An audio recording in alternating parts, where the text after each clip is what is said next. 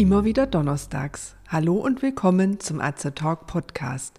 Diese Woche mit einem virtuellen Bummel durch das Heidelberger Apothekenmuseum.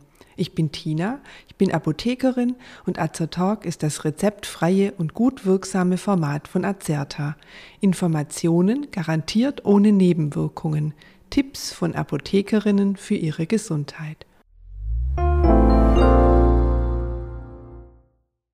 Warum hingen in Apotheken früher Alligatoren an der Decke? Warum wurden die Kunden nicht in den Verkaufsräumen bedient?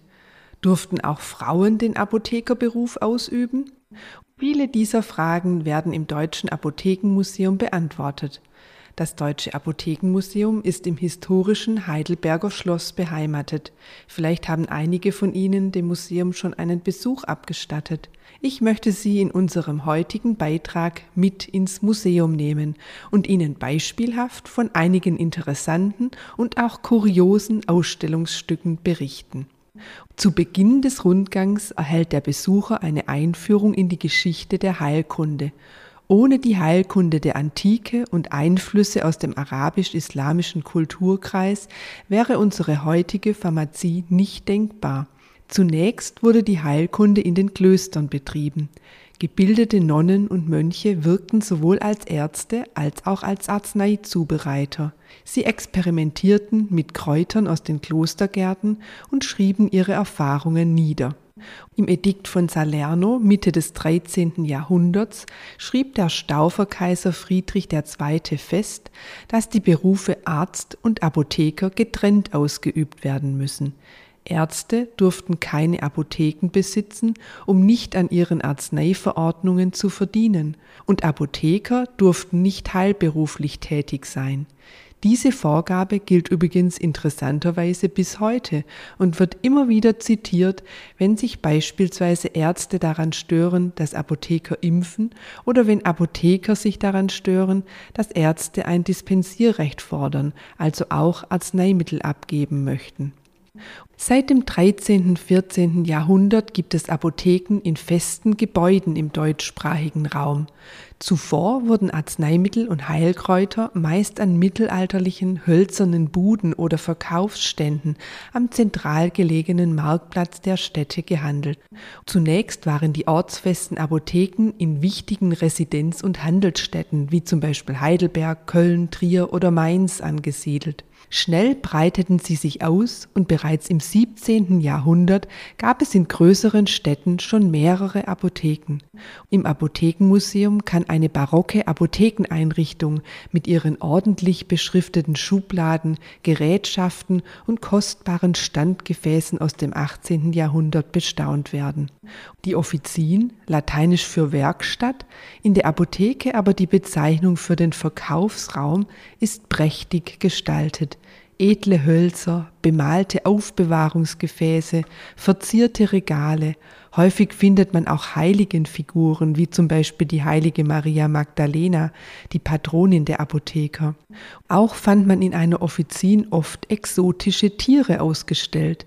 Mal hing ein Alligator an der Decke, mal lag ein Kugelfisch im Regal. Diese Ausstellungsstücke dienten Werbezwecken. Sie sollten dem Kunden vermitteln, dass der damalige Apotheker weltgewandt und gebildet war und den Kunden kompetent beraten kann. Damals betrat der Kunde den Apothekenraum übrigens nicht selbst, sondern reichte dem Apotheker lediglich das vom Arzt ausgestellte Rezept durch ein Fenster.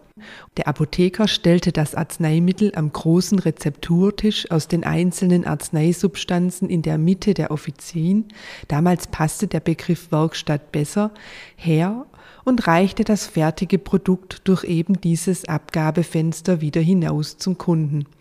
Es erinnert etwas an die heutigen Notdienstklappen und mag unter modernster Betrachtung auch das Eintragen von Erregern in die Apothekenräume vermieden haben. Im 19. Jahrhundert fanden im Bereich der Arzneimittel große Veränderungen statt. Zuvor hatte man ausschließlich Arzneistoffe aus dem Mineral, dem Tier und dem Pflanzenreich verwendet. Diese drei Bereiche wurden unter dem Begriff Materia Medica zusammengefasst und stellten lange Zeit die Gesamtheit aller Rohstoffe dar. Nun legte die Isolierung des Alkaloids Morphin aus Opium, die dem Apotheker Friedrich Wilhelm Sertürner im Jahr 1805 gelang, den Grundstein dafür, dass Arzneimittel zukünftig auch synthetisiert, also auf künstlichem Wege hergestellt werden konnten. Auch konnte man Wirkstoffe nun exakter dosieren, wenn man sie in Reinform vorliegen hatte und nicht mehr den gesamten Rohstoff anwenden musste. Mit der Industrialisierung verlagerte sich die Herstellung der Arzneimittel weg aus den Apotheken hin zur pharmazeutischen Industrie. 1884 kam mit dem Schmerz- und Fiebermittel Antipyrin das erste synthetisch in der Großfabrikation hergestellte Fertigarzneimittel auf den Markt. Die Markteinführung des Klassikers Aspirin fand im Jahr 1899 statt das erste Chemotherapeutikum wurde von Paul Ehrlich erfunden und unter dem Namen Salversan zur Therapie der bis dahin unheilbaren Syphilis 1910 auf den Markt gebracht. Ab 1942 wurde das von Alexander Fleming aus einer Schimmelpilzart isolierte Penicillin als erstes Antibiotikum in England industriell hergestellt. Die Liste der Erfindungen auf dem Arzneimittelmarkt setzt sich seither laufend fort. In den heutigen Apotheken ist der Großteil der Apothekenmitarbeiter weiblich. Das war früher anders. Bis zum Beginn des 20. Jahrhunderts, also bis vor rund 100 Jahren, war es Frauen untersagt, den Apothekerberuf zu erlernen oder auszuüben. Nur in Klöstern war es Nonnen offiziell gestattet, das Apothekerhandwerk auszuüben. In der Realität arbeiteten aber auch in öffentlichen Apotheken Ehefrauen und Töchter der Apotheker häufig mit. 1899 wurden die ersten Frauen in Deutschland formal zum Pharmaziestudium zugelassen und langsam startete die Entwicklung von einer Männerdomäne zum Frauenberuf. Auf dem Rundgang durch das Museum sind einige Kuriositäten zu bestaunen. Unter anderem findet man einen Hinweis darauf, dass in mittelalterlichen Apotheken Einhornpulver Unicornu verum verkauft wurde. Dieses sollte Krankheiten heilen und sogar Gifte neutralisieren. Tatsächlich handelte es sich bei dem Horn um den Zahn eines Narwals, die im nördlichen Polarkreis leben. Ob und wie das Einhornpulver wirklich gewirkt hat, ist nicht bekannt. Ein weiterer interessanter alter Arzneistoff ist Moschus.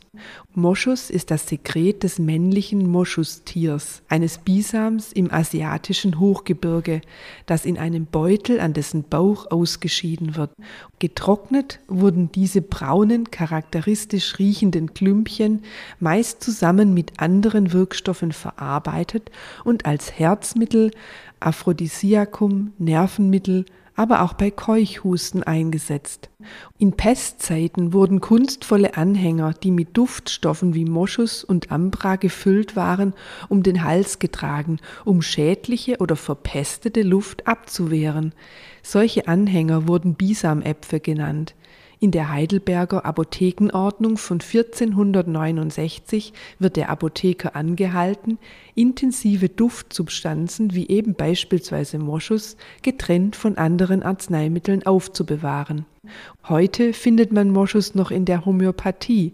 Dazu werden Moschustiere in Moschusfarmen gezüchtet und müssen zur Moschusgewinnung nicht mehr getötet werden. Weitere Arzneistoffe tierischen Ursprungs kamen im Mittelalter zum Einsatz.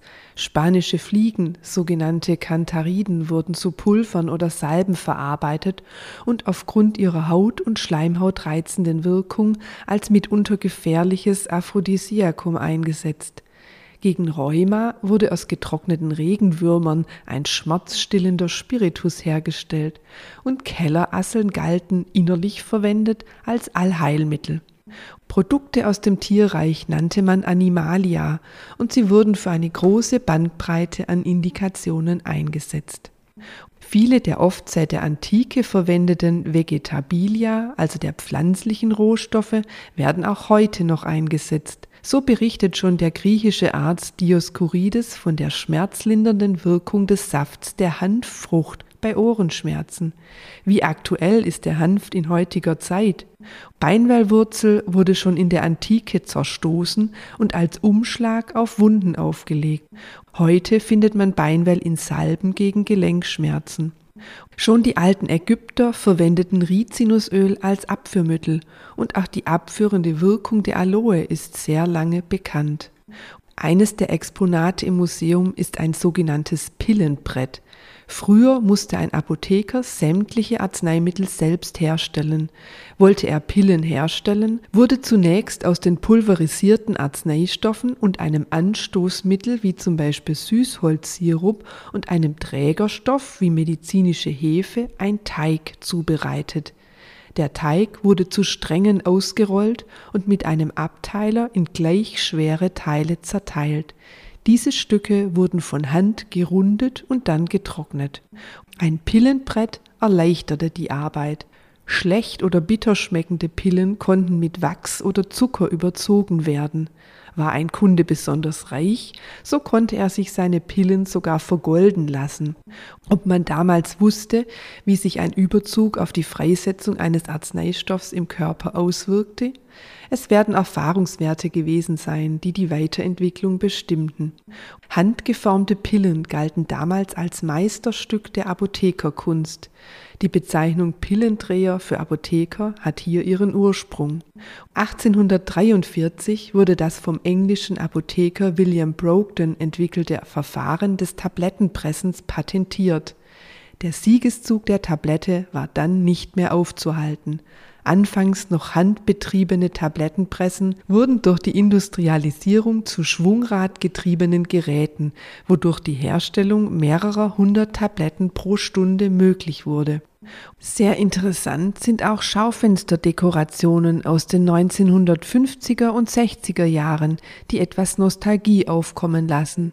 Ebenfalls dargestellt ist die Entwicklung des heutigen Apothekenwahrzeichens, dem roten A mit Kelch und Schlange, Einige der ältesten bis heute erhaltenen Apothekenschilder, wie zum Beispiel das der Hofapotheke aus Füssen von 1696, sind hier ausgestellt. Sehr häufig findet man Tiere, Fabelwesen oder Schutzpatrone in den Apothekennamen wieder. Seit den 1920er Jahren wurde ein einheitliches Wahrzeichen für alle deutschen Apotheken angestrebt. Kurzzeitig galt ein schwarz-weißes Drei-Löffel-Emblem, das die dreimal tägliche Arzneimitteleinnahme plakativ umsetzte, als Wahrzeichen. Seit 1951 gilt das rote gotische Apotheken-A als offizielles Wahrzeichen. International wird als Apothekenwahrzeichen häufig ein grünes Kreuz verwendet verwendet. Auch das sieht man heutzutage in Deutschland häufig. Für uns als Betreiber eines Fortbildungsportals für Apothekenmitarbeiter ist ein Ausstellungsstück besonders interessant, eine Schallplatte aus dem Jahr 1971. Diese Schallplatte wurde von der Landesapothekerkammer Hessen in Auftrag gegeben. Sie diente der beruflichen Fortbildung und zwar damals schon sehr modern, zeitlich unabhängig und von zu Hause aus. Thema der Schallplatte war die Information über Immunisierung und Impfungen für die Reise, aktuell in den 70er Jahren, als das Thema Massentourismus und Weltreisen gerade aufkam. Dies war nur ein kurzer Streifzug. Wir hoffen, wir haben Sie auf einem kurzweiligen virtuellen Bummel durchs Apothekenmuseum mitnehmen können. Wenn Sie Interesse an der Geschichte des Apothekenwesens gefunden haben, hören Sie auch unseren Beitrag Meilensteine der Medizin und Pharmazie. Wenn Sie sich für uns oder für unsere Fortbildungsvideos interessieren, besuchen Sie uns gerne auf azerta.de oder hören Sie unseren Beitrag Wir sind Azertalk. Wir weisen darauf hin, dass dieser Podcast kein Ersatz für eine persönliche Beratung bei einem Arzt oder Apotheker darstellt, dass er keine Therapie ersetzt und lediglich der Information dient.